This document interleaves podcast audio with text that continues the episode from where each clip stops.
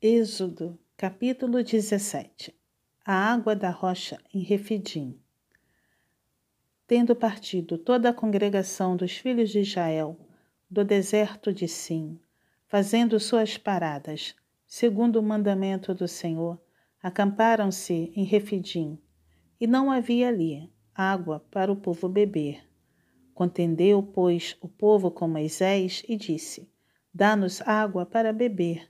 Respondeu-lhes Moisés: Por que contendeis comigo? Por que tentais ao Senhor?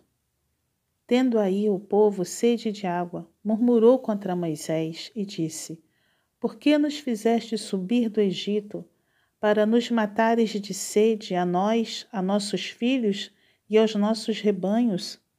Então clamou Moisés ao Senhor: Que farei a este povo? Só lhe resta apedrejar-me.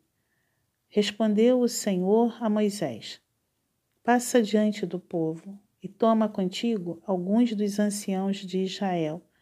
Leva contigo em mão o bordão com que feriste o rio e vai. Eis que estarei ali, diante de ti, sobre a rocha em Horebe. Ferirás a rocha, e dela sairá água, e o povo beberá.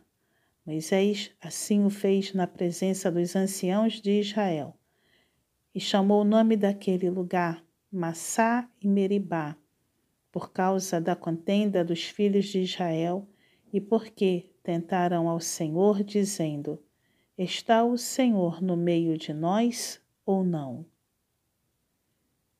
Ameleque peleja contra os israelitas. Então veio Ameleque e pelejou contra Israel em Refidim. Com isso, ordenou Moisés a Josué: Escolhe-nos homens e sai e peleja contra Ameleque. Amanhã estarei eu no cimo do outeiro e o bordão de Deus estará na minha mão. Fez Josué como Moisés lhe dissera e pelejou contra Amaleque. Moisés, porém, Arão e Ua subiram ao cimo do outeiro.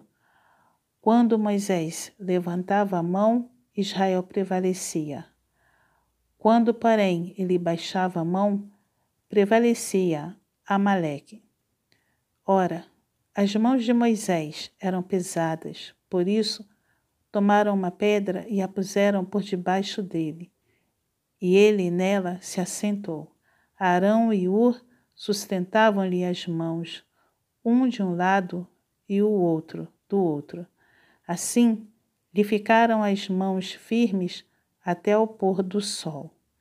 E Josué desbaratou a Amaleque e a seu povo a fio de espada.